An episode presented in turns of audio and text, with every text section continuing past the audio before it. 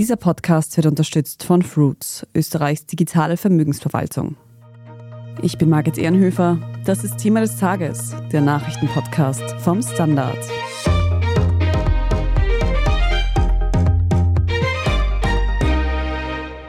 Wikileaks-Gründer Julian Assange könnte bald an die USA ausgeliefert werden.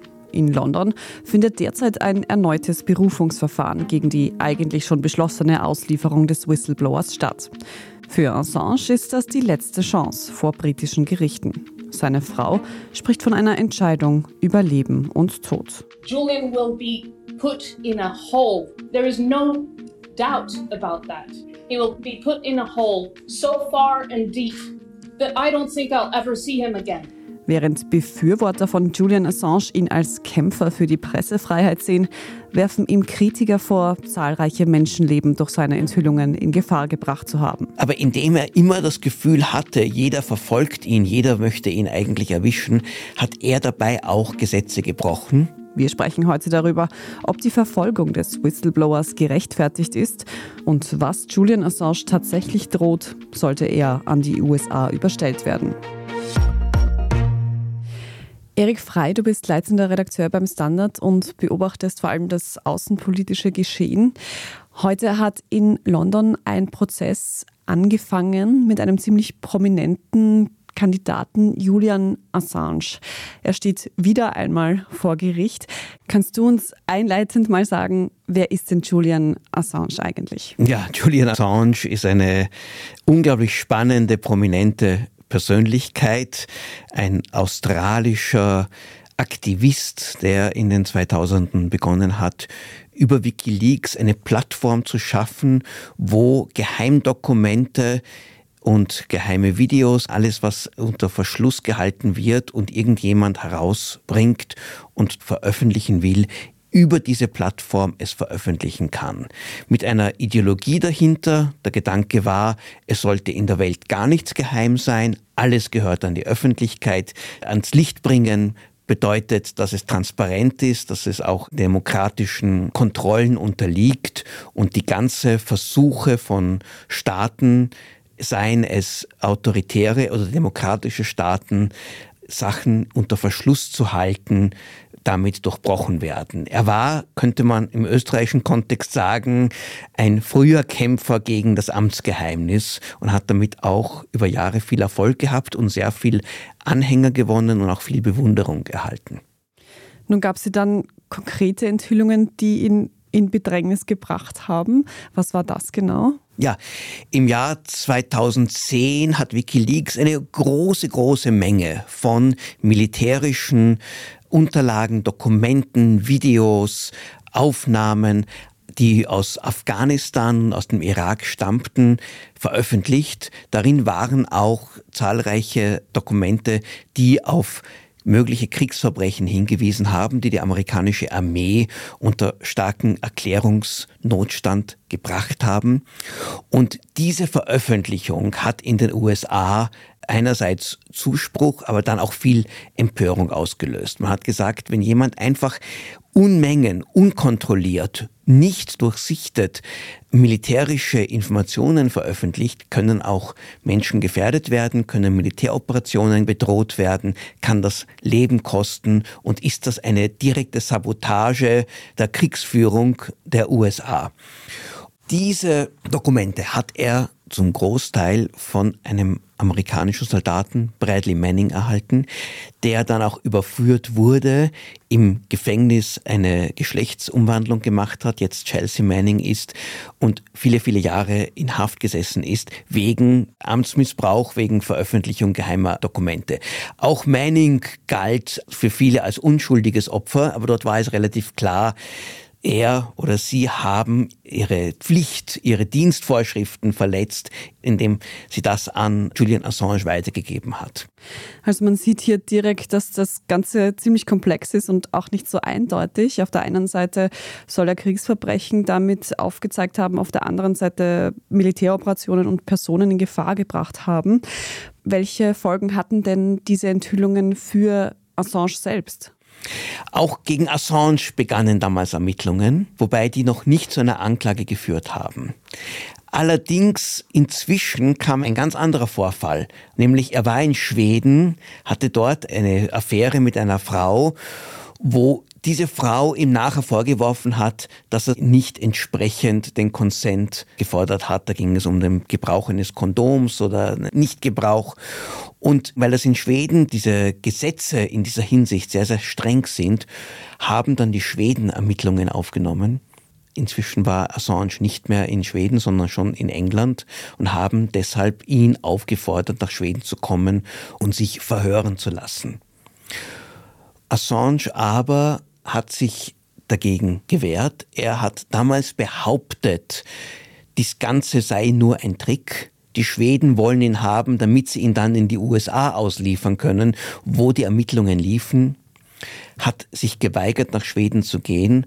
Und als dann die britische Justiz ihn auch festnehmen und ausliefern wollte, ist er in die Botschaft von Ecuador geflüchtet, wo er sieben Jahre lang Asyl erhalten hat.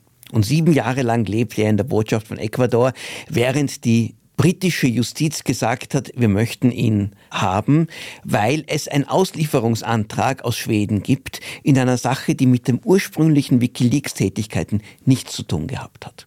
Als schließlich es zu einem politischen Wechsel in Ecuador kam, hat ihn der neue Präsident von Ecuador gesagt, wir wollen ihn nicht mehr haben, haben ihn unsanft aus der Botschaft rausgeworfen. Daraufhin hat ihn die britische Polizei festgenommen, hat ihn verurteilt wegen praktisch Flucht von dem eigenen Auslieferungsverfahren. Okay, ich glaube, bevor es noch komplizierter wird, muss ich kurz eine Zwischenzusammenfassung machen. Also in den USA wurden Ermittlungen aufgenommen. Er war dann in Schweden und zog dann weiter nach Großbritannien. Währenddessen ist in Schweden ein Verfahren wegen dieses Sexualdelikts entstanden und er hätte von Großbritannien aus ausgeliefert werden sollen. Das wollte er vermeiden und ist dann in Großbritannien in die Botschaft von Ecuador geflüchtet und hat sich dort versteckt, mehr oder weniger. Und dann, wie es in Ecuador einen Regierungswechsel gab, wurde er dort rausgeschmissen und kam dann in Haft in Großbritannien. Das war aber nur, diese ganze Haft, die er da abbüßen musste, war nur ein Jahr. Mhm. Und eigentlich hätte dann Assange ja freigehen können, aber inzwischen hat das amerikanische Justizministerium, und das war in der Zeit, wo Donald Trump Präsident war, sehr wohl Anklage gegen ihn erhoben. Wegen, und da wird es jetzt sehr fragwürdig, was da passiert ist, wegen Verletzung eines Spionagegesetzes aus dem Jahr 1917.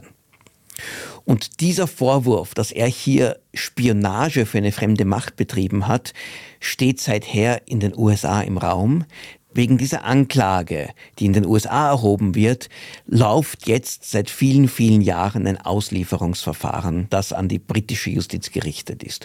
Und dieses Auslieferungsverfahren zieht sich dahin, weil immer wieder die Gerichte unterschiedlich entscheiden. Das erste Gericht hat entschieden, nein, Assange darf nicht ausgeliefert werden, weil ihm in den USA unerträgliche Haftbedingungen drohen würden. Ein Berufungsgericht hat anders entschieden. Das Höchstgericht hat diesem Berufungsgericht Recht gegeben. Die Regierung hat dann eben auch entsprechend dafür gestimmt, dass Assange ausgeliefert werden kann. Also eigentlich steht der Auslieferung jetzt fast nichts bei im Wege. Und die jetzige Anhörung ist die möglicherweise letzte Chance für Assange, dass diese Auslieferung nicht stattfindet. Wobei er noch immer darauf hofft, wenn die britische Justiz bis ans Ende sagt, nein, wir werden ihn ausliefern, dass er dann noch an den Europäischen Gerichtshof für Menschenrechte sich wenden kann und der das noch irgendwie stoppen könnte, wobei das ist eher unwahrscheinlich, weil dieser Europäische Gerichtshof für Menschenrechte auch sehr, sehr lange für solche Verfahren braucht. Und selten in solche Art von doch nationaler Justizverfahren auf diese Weise eingreift. Aber denkst du, dass es wahrscheinlich ist, dass sollte diese Auslieferung jetzt stattgegeben werden, er es trotzdem versuchen wird? Ich bin überzeugt, dass es noch einmal versuchen wird. Seine Anwälte versuchen seit vielen, vielen Jahren alle Möglichkeiten auszuschöpfen und nutzen dazu auch die Öffentlichkeit. Er hat ein sehr starkes Medienteam, Öffentlichkeitsteam. Er hat eine Frau, die er eben noch damals in der Botschaft von Ecuador geheiratet hat, mit der er zwei Kinder hat, eine britische Anwältin, die auch ganz stark hier für ihn in der Öffentlichkeit sich einsetzt oder auch Stimmung macht. Julian will be put in a hole. There is no doubt about that. He will be put in a hole so far and deep that I don't think I'll ever see him again. Äh, wobei das bisher die britischen Justizverfahren, Gerichtsverfahren offenbar sehr wenig beeinflusst hat. Aber er wird sicher bis zum Schluss dagegen kämpfen, in die USA ausgeliefert zu werden.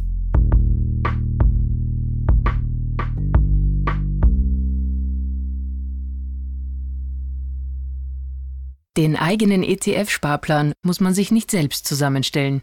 Dafür gibt es Fruits, Österreichs digitale Vermögensverwaltung. Bei Fruits erhalten Kundinnen ETF-Portfolios, die auf die individuellen Bedürfnisse zugeschnitten sind und sich laufend anpassen. Erfahre, wie dein Portfolio aussehen könnte auf www.fruits.io/etf-Sparplan. Grow your financial roots with Fruits. Anlagen sind mit Risiken verbunden. Standard-Podcasts gibt es ja wirklich schon zu jedem Thema. Also fast jedem. True Crime. Thema des Tages. Lohnt sich das? Inside Austria. Serienreif. Besser Leben. Rätsel der Wissenschaft. Edition Zukunft. Und, und, und. Aber nicht jeder hat die Zeit, das alles zu hören. Und manchmal möchte man sich einfach nur ein paar Minuten beschallen lassen. Ich bin Scholt Wilhelm. Und ich bin Margit Ehrenhöfer. Ab sofort bringen wir auch Highlights unserer Podcasts. Für zwischendurch, wenn mal weniger Zeit ist. Diese kurzen Ausschnitte nennen wir Shorts. So wie eine kurze Hose. Oder eine kurze Geschichte. Okay. Und Shorts vom Standard finden Sie jetzt überall, wo es Podcasts gibt. Jetzt also das dritte Berufungsfahren. Assange könnte, wie du sagst, dann auch noch vor den Europäischen Gerichtshof gehen. Aber angenommen, er wird tatsächlich an die USA ausgeliefert, was droht ihm dann überhaupt? Theoretisch drohen ihm, ich glaube, bis zu 175 Jahre Haft, wobei das eine sehr unwahrscheinliche Zahl ist. Justizvertreter sagen, na ja, es geht höchstens um vier bis sieben Jahre in maximaler Zeit, die er in Haft verbringen müsste. Was würdest du sagen, ist dann dieses Verfahren oder diese Verfolgung von Julian Assange verhältnismäßig für das, was er tatsächlich getan hat? Die klare Antwort ist nein. Es steht in gar keinem Verhältnis zu dem, was er möglicherweise getan hat. Andererseits muss man sagen, Assange ist auch zum Teil selber schuld, dass er in diese juristischen Mühlen hier geraten ist. Seine Weigerung nach Schweden zu gehen war rückblickend ein großer Fehler. Die Schweden hätten ihn sicher nicht in die USA ausgeliefert, wobei damals noch nicht einmal eine Anklage da war, sondern nur Ermittlungen. Aber indem er immer das Gefühl hatte, jeder verfolgt ihn, jeder möchte ihn eigentlich erwischen, hat er dabei auch Gesetze gebrochen. Diese Flucht in die ecuadorische Botschaft und diese jahrelange Zeit, die er dort verbracht hat, war ein Verstoß gegen britische Gesetze. Und dieser ursprüngliche Casus Delicti, diese Veröffentlichung von all diesen Dokumenten, ist auch etwas, wo die Meinungen auseinandergehen. Es gibt viele in den USA sagen, das ist durch das Recht auf Pressefreiheit gedeckt. Assange ist eine Art von Journalist. Aber es gibt andere, die sagen, Moment einmal, Journalisten bewerten das, was sie veröffentlichen.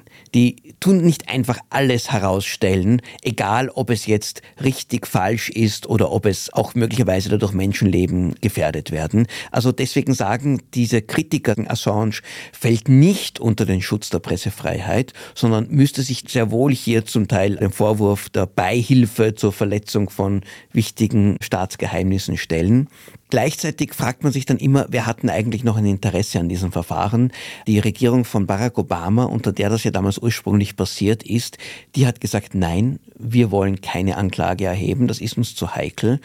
Donald Trump hat anders gedacht und gehandelt. Damals waren die Hardliner am Ruder. Und derzeit unter Joe Biden tut sich die Politik einfach nicht einschalten. Das ist ein Selbstläufer geworden. Da gibt es diese Anklage, das ist ein Justizverfahren und keiner tut etwas, um es zu stoppen. Und genauso läuft es auch in der britischen Justiz. Auch dort ist es jetzt nicht von der Regierung bestimmt, wir wollen Assange unbedingt hier schon im Vorfeld bestrafen und deswegen bleibt er in Auslieferungshaft. Sondern das ist ins Rollen gekommen und läuft einfach weiter. Warum er allerdings in einem Hochsicherheitsgefängnis sitzen muss, ist eine gute Frage. Ob diese Haftbedingungen, wenn die tatsächlich so sind, wie sie von seinen Anhängern beschrieben werden, dann ist das wirklich völlig unverhältnismäßig. Aber auch da gibt es eine Erklärung, weil das bei ihm akute Fluchtgefahr herrscht ist bewiesen, weil er ja sich jahrelang der Justiz entzogen hat. Also so gesehen wird er zum Teil Opfer seiner eigenen Handlungen, aber dann wird er schon auf eine Weise behandelt, wie es jemandem wie ihm wirklich nicht gerecht ist. Denn Assange hat nie Gewalt ausgeübt, hat eigentlich nichts getan, außer so zu handeln, wie er gedacht hat, dass es im Sinne einer transparenten, offenen, demokratischen Welt richtig ist. Weil du jetzt auch die Haftbedingungen angesprochen hast. Was weiß man denn, wie geht es ihm denn nach, es sind ja mittlerweile 13 Jahre, dass dieser ganze Prozess dauert. Was weiß man über seinen Zustand? Beschrieben wird es, dass er suizidgefährdet ist, dass er depressiv ist, das ist auch gut vorstellbar, dass er deshalb, und da ist das Argument auch seines Teams, die sagen, er darf keinesfalls ausgeliefert werden, weil das würde ihn umbringen. Er würde dann auf irgendeine Weise sterben. Jetzt ist es schon klar, dass auch die USA, die Justiz eine oft sehr harte sein kann. Amerikanische Behörden haben den Briten zugesichert, dass er auf menschliche Weise behandelt wird.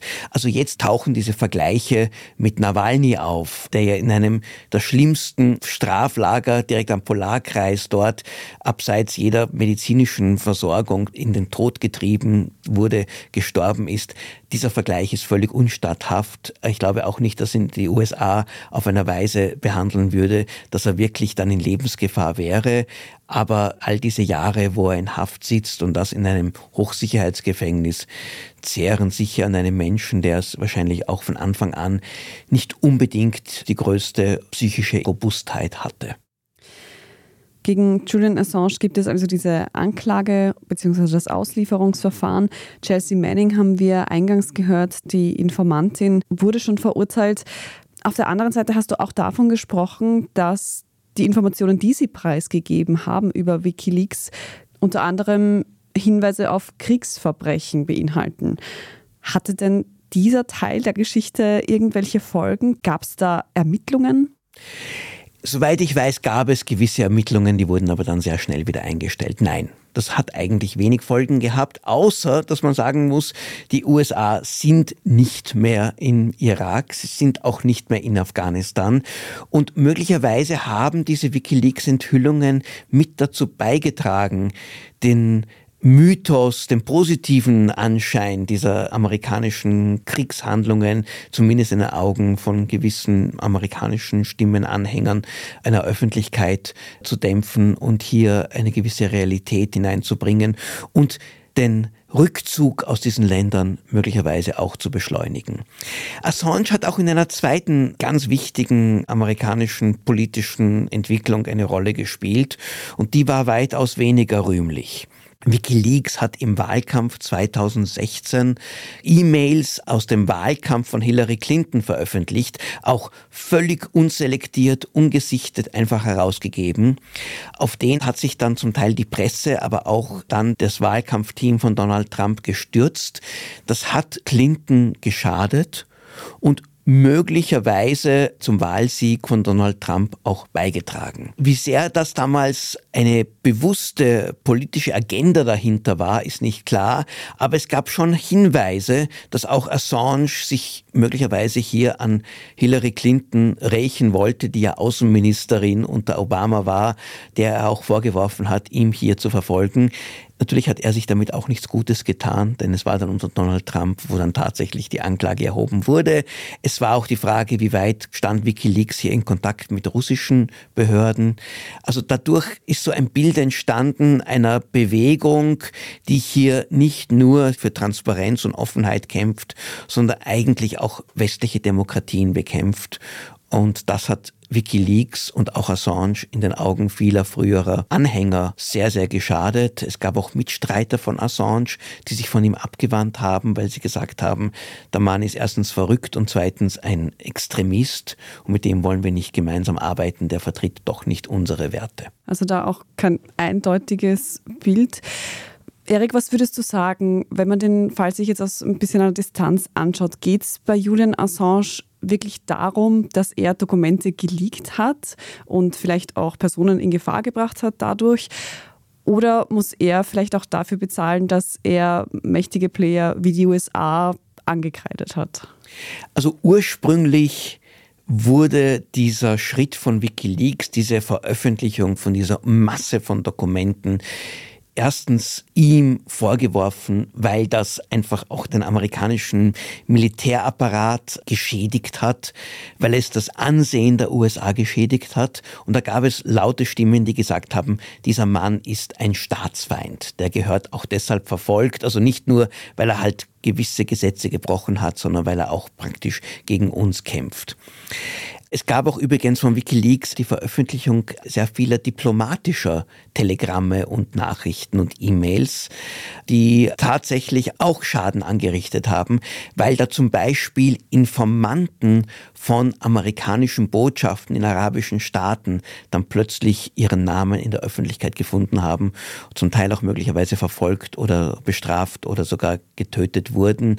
Also dieses unselektierte Herausbringen von Nachrichten und von Dokumenten, deren Geheimhaltung auch möglicherweise einen Zweck hat, weil damit Menschen geschützt werden, ist etwas, was für viele einfach eine letztlich untragbare, unakzeptable Handlungsweise ist. Viele, viele Jahre gab es in den USA auch Stimmen, die gesagt haben, Assange ist einer, der gegen uns arbeitet. Deswegen haben wir auch ein Recht, wenn er Gesetze verletzt hat, ihn anzuklagen und zu verurteilen. Inzwischen, glaube ich, ist die Energie, ist der Wille, ihn vor Gericht zu sehen, in Haft zu sehen, auch im Großteil der amerikanischen Öffentlichkeit und in der amerikanischen Regierung und in den Justizbehörden und in der Politik stark geschrumpft, geschwunden. Dieses Justizverfahren ist ein Selbstläufer. Es gibt es, es gibt die Anklage und es gibt niemanden, der hier die Stop-Taste drückt und sagt, nein, wir wollen das nicht. Das, was politisch zum Teil gefordert wird, aber da ist die amerikanische Justiz auch ganz besonders unflexibel und wenn einmal etwas in Bewegung geraten ist, dann läuft das einfach weiter. Ich würde heute nicht mehr Assange als ein Opfer von irgendwelchen dunklen, starken, großen Mächten sehen, sondern er ist eher vergleichbar mit K im Kafkas Prozess, der einfach in einem Verfahren drinnen ist, aus dem man nicht mehr rauskommt. In diesem Verfahren sind jedenfalls heute und auch morgen Mittwoch noch Prozesstage angesetzt ob es dann schon eine Entscheidung geben wird oder ob diese vielleicht auch erst in ein paar Wochen fallen wird, das bleibt abzuwarten. Sie lesen es dann jedenfalls auf der Standard.at. Vielen Dank aber dir schon heute für das Gespräch dazu, Erik Frei. Sehr gerne. Wir machen eine kurze Pause und melden uns dann nochmal mit der Meldungsübersicht. Wenn Sie unsere journalistische Arbeit in der Zwischenzeit schon unterstützen möchten, geht das am besten mit einem Standard-Abo. Alle Infos dazu auf abo.derstandard.at. Bis gleich. Den eigenen ETF-Sparplan muss man sich nicht selbst zusammenstellen. Dafür gibt es Fruits, Österreichs digitale Vermögensverwaltung. Bei Fruits erhalten Kundinnen ETF-Portfolios, die auf die individuellen Bedürfnisse zugeschnitten sind und sich laufend anpassen. Erfahre, wie dein Portfolio aussehen könnte auf www.fruits.io/etf-Sparplan. Grow your financial roots with Fruits. Anlagen sind mit Risiken verbunden.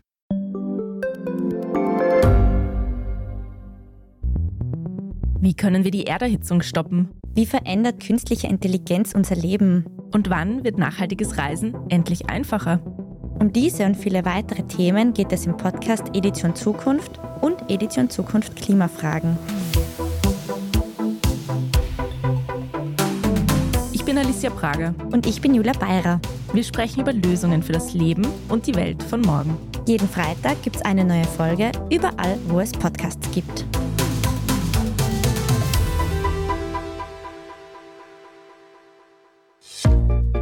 Und hier ist, was Sie heute sonst noch wissen müssen. Erstens, im Zusammenhang mit dem Krieg in der Ukraine rückt Schwedens NATO-Beitritt ein Stückchen näher. Ungarn, das als letztes Land einen solchen Beitritt blockiert hatte, will nun am kommenden Montag, dem 26. Februar, diesen ratifizieren. Schweden hat heute Dienstag außerdem ein neues Waffenhilfepaket für die Ukraine präsentiert.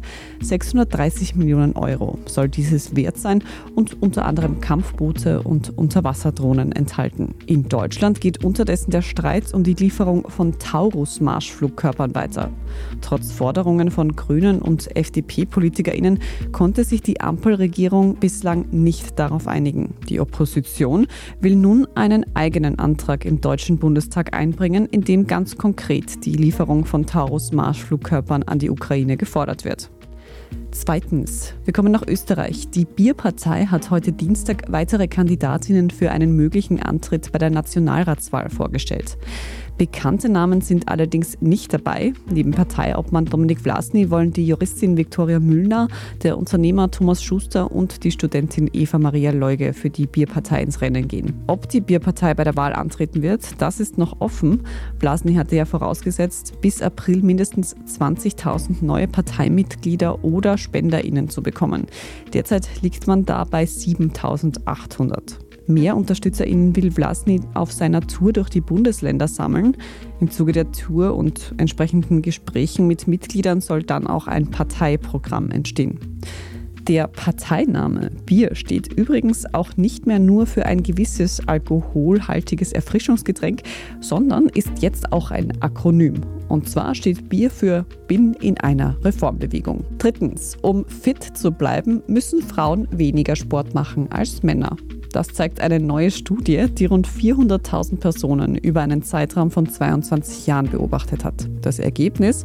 Frauen profitieren nicht nur mehr vom Training, sie müssen auch wesentlich weniger sporteln, um einen gesundheitsfördernden Effekt zu erzielen. Konkret geht es dabei um das Risiko eines frühzeitigen Todes durch Herz-Kreislauf-Probleme. Während Männer wöchentlich 300 Minuten sporteln müssen, um das Sterberisiko um 18 Prozent zu reduzieren, reichen bei Frauen 140 Minuten. Trainieren Frauen 300 Minuten, dann reduziert sich das Risiko sogar um 24 Prozent. Welche Art von Bewegung man dabei macht, das ist gar nicht so wichtig. Am effektivsten soll aber Krafttraining sein. Details zu dieser Studie finden Sie auf der Standard.at. Dort lesen Sie auch alles weitere zum aktuellen Weltgeschehen. Wer jetzt vielleicht Lust auf einen weiteren Standard-Podcast hat, dem lege ich die neue Folge Lohnt sich das ans Herz? Was Inflation bedeutet, das haben wir ja alle spätestens in den letzten Jahren gelernt. Aber es gibt einige Fachbegriffe der Finanzwelt, die man vielleicht kennt, wenn man ehrlich ist, aber nicht wirklich versteht. In der neuen Folge sprechen unsere KollegInnen deshalb darüber, wo man am besten anfängt, wenn man Geld verstehen will. Lohnt sich das, hören Sie überall, wo es Podcasts gibt. Falls Sie uns noch etwas mitteilen möchten, Feedback haben, dann schreiben Sie uns gerne an podcast.derstandard.at. Und wenn Ihnen diese Folge von Thema des Tages gefallen hat, dann abonnieren Sie uns am besten, dann verpassen Sie keine weitere Folge mehr. Wir freuen uns auch immer über nette Kommentare und gute Bewertungen. Ich bin Margit Ehrenhöfer. Danke fürs Zuhören. Baba und bis zum nächsten Mal. Den eigenen ETF-Sparplan muss man sich nicht selbst zusammenstellen. Dafür gibt es Fruits, Österreichs digitale Vermögensverwaltung. Bei Fruits erhalten Kundinnen ETF-Portfolios, die auf die individuellen Bedürfnisse zugeschnitten sind und sich laufend anpassen. Erfahre, wie dein Portfolio aussehen könnte auf www.fruits.io/etf-Sparplan. Grow your financial roots with Fruits. Anlagen sind mit Risiken verbunden. Reicht mein Gehalt für ein gutes Leben? Sind Sneaker und Uhren ein gutes Investment? Wie viel kostet eine Scheidung? Das und vieles mehr sehen wir uns an in der dritten Staffel vom Standard-Podcast Lohnt sich das? Wir, das sind Melanie Reidel, Annika Dang, Alexander Amon und Michael Windisch. Wir sprechen mit ExpertInnen darüber, wie man sogar vom Weltuntergang profitieren kann. Und darüber, wie mich künstliche Intelligenz reich macht und warum Geld noch immer Männersache ist. Lohnt sich das? Der Standard-Podcast über Geld findet ihr jeden Dienstag auf allen gängigen Podcast-Plattformen.